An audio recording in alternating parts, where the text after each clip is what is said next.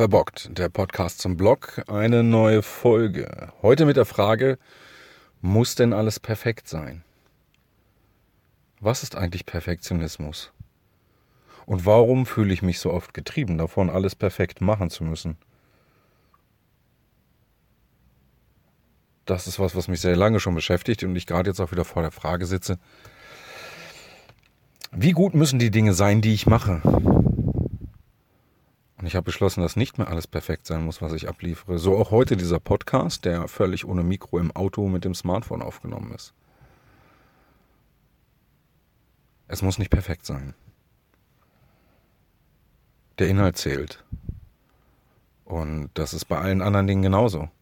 Ich muss keinen perfekten Blogartikel schreiben. Ich muss nicht frei von Rechtschreibfehlern sein. Ich muss nicht die perfekte Grammatik an den Tag legen. Auch wenn sich irgendwelche Deutschlehrer draußen die Haare ausreißen würden, was ich manchmal schreibe, aber es ist so, der Inhalt stimmt. Das, was die Texte aussagen, ist wichtig. Alles andere ist on top und verbesserungswürdig. Oder ich kann es verbessern, wenn ich das möchte, aber ich muss nicht mehr darauf drängeln, alles perfekt abzuliefern. Mich hat Perfektionismus sehr lange angetrieben und es hat mich auch immer wieder zurückgeworfen, denn wenn es für mich nicht perfekt war, wie kann es dann für jemanden anderen gut sein? Und warum lobt mich jemand für irgendwelche Dinge, die ich gar nicht gut finde, weil sie für mich nicht perfekt sind? Und wie nah liegen gut und perfekt zusammen, wenn es mir schlecht geht? Und wie sehr wirft mich das zurück, wenn ich irgendwas nicht gut abliefere in meinen Augen? Kann ich dann überhaupt was Gutes abliefern? Und das lässt sich auch wieder ins Unendliche steigern. Wenn eins nicht passt, wenn eins nicht gut ist, kann ich Stück für Stück alles auseinandernehmen. Ich habe keinen guten Artikel geschrieben. Sind die anderen denn besser gewesen? Wie gut ist das überhaupt, was ich tue? Warum tue ich es überhaupt, wenn es eh nicht gut ist? War ja klar, dass es nicht gut werden kann, weil die anderen Dinge auch nie wirklich geklappt haben. Und dann gehe ich Schritt für Schritt in meinem Leben zurück und packe die Dinge aus, die nicht gut waren. Positives hat da einfach gar keinen Platz mehr. Auch jetzt aktuell die Frage, heute kam das Gefühl auf, nicht am Volkstriathlon teilnehmen zu wollen, weil ich nicht gut genug dafür bin, weil ich das wahrscheinlich einfach gar nicht schaffe, alles, alle drei Disziplinen durchzuhalten. Was ist denn denn wirklich, wenn ich als letzter ankomme? Mache ich mich dann fertig, weil ich letzter bin? Kann ich das Gute sehen und sagen, ey, ich bin trotzdem angetreten und ich habe es durchgezogen, mach das erstmal nach?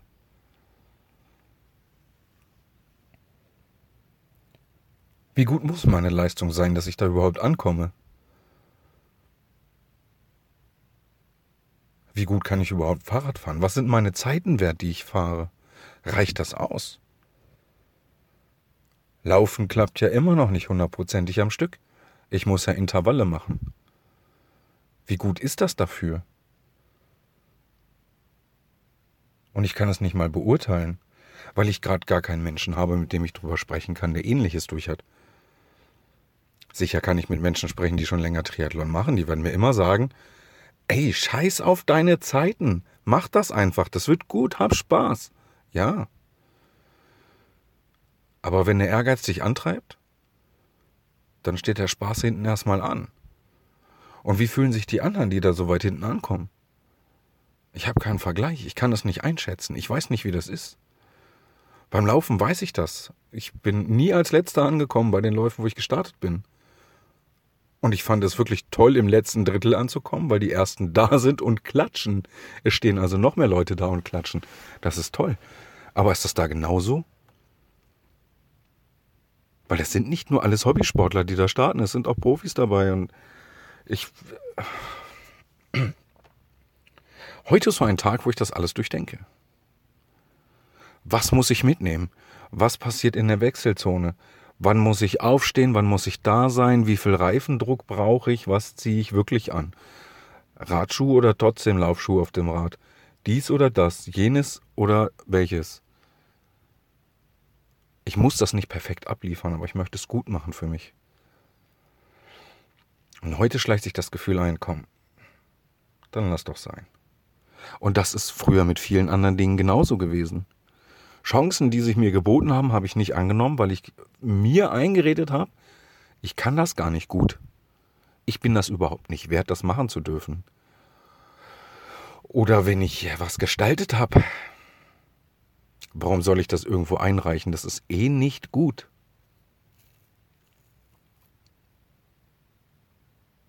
Warum zermartern wir uns mit solchen Dingen das Gehirn?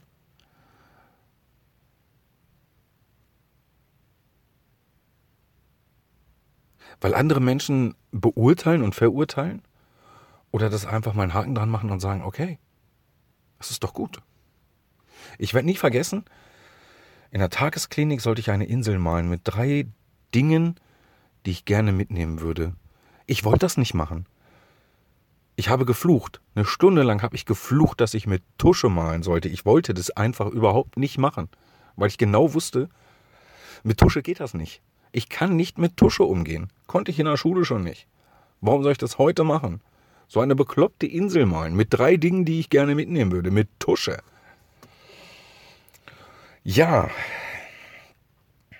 Ich hätte das wahrscheinlich mit einem äh, Kugelschreiber oder mit einem Edding oder mit irgendwas anderem super gezeichnet, aber nicht mit Tusche.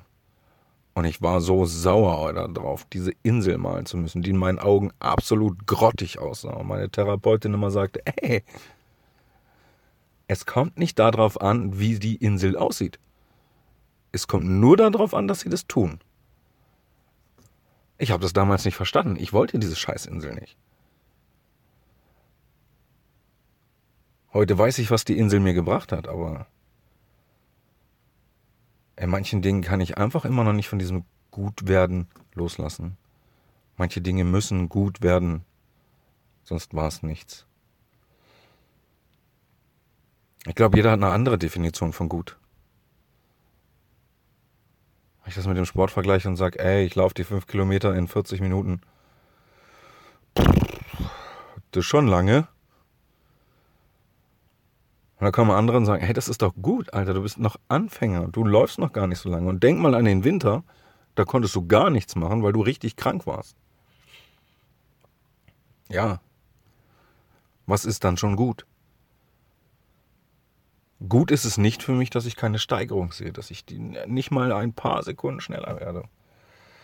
Gut ist es natürlich, dass ich in Bewegung bin und gut ist es auch, dass es mir Spaß macht, aber ich möchte auch gerne ein bisschen mehr Schnelligkeit haben.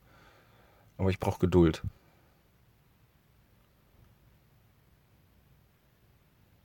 Ich bin stolz auf mich, dass ich das immer noch mache und dass ich noch nicht aufgegeben habe, obwohl ich für mich da noch keine Fortschritte gesehen habe. Vielleicht gibt es die ja doch, ich weiß es nicht. Gerade ist es nicht so gut. Aber ich bin stolz auf mich, dass ich das heute noch so durchziehe. Und ich habe immer noch das Gefühl, am 8. nicht antreten zu können. Dass ich nicht zum Maschsee gehe und dann mit meinem Fahrrad stehe und meinen Laufschuhen und mich ins Wasser werfe und da losschwimme. Ich weiß nicht, ob das gut werden wird. Jetzt, vorher.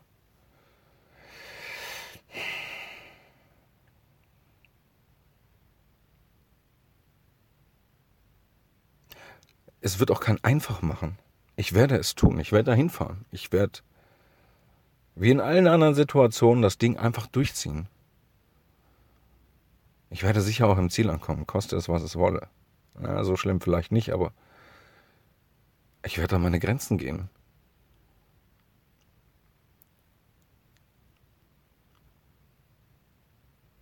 Ich weiß nicht, was dann passiert, wenn ich im Ziel ankomme. Trotz allem bleibt die Frage, warum machen wir uns selbst so fertig? Warum lassen wir Sachen nicht einfach mal so, wie sie sind?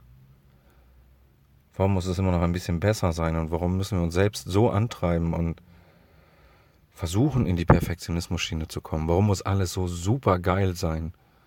Weil wir andere übertreffen wollen, weil wir Beachtung wollen, weil keine Ahnung. Warum?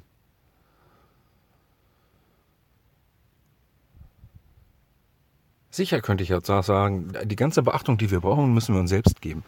Ja, ja. Aber so einfach ist das nicht. Auch das muss ich lernen. Selbst wertzuschätzen, was ich tue und wie gut das ist. Für mich. Muss nicht immer für andere gut sein, es muss für mich gut sein.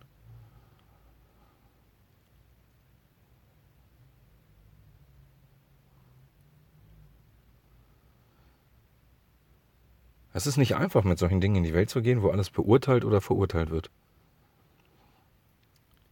Menschen, die sich das Recht ausnehmen zu sagen, wie gut etwas ist, was ich tue. Sei es die Noten in der Schule, weil ich da Sachen machen musste, die mich nicht interessiert haben. Wenn ich keinen Hang für Biologie und Chemie habe und da mit einer 4 durchrutsche, warum muss das mit einer 4 benotet werden? Was wird denn benotet? Dass ich Dinge nicht richtig kapiere und lerne, die mich nicht interessieren? Wird dann mein Desinteresse benotet? Nein, ich möchte damit das Schulsystem nicht in Frage stellen. Klammer auf, vielleicht doch ein bisschen Klammer zu. Aber das ist schwierig, wenn du dich mit Dingen beschäftigen musst und wirst danach benotet.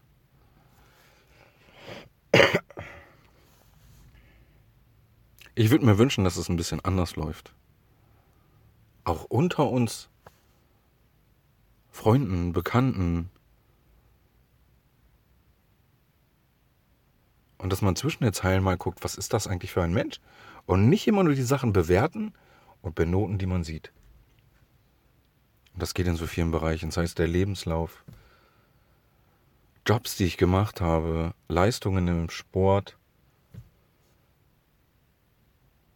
Zeichnungen, Grafiken, Texte, all das, was man bewerten kann.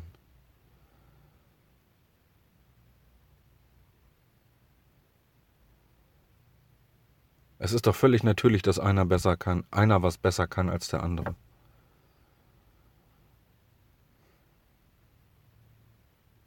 Aber ich muss doch nicht dem Ganzen so nacheifern und perfekt sein. Authentisch, das ist wichtig echt sein. Auch zugeben können, dass ich etwas nicht kann oder nicht so gut kann. Aber ich habe es probiert. Das zählt. Ich würde mir wünschen, dass wir uns nicht immer diesen, diese perfekte Welt kreieren wollen, sondern die Welt, die wir wirklich vor uns haben. Ich glaube, das ist viel wichtiger.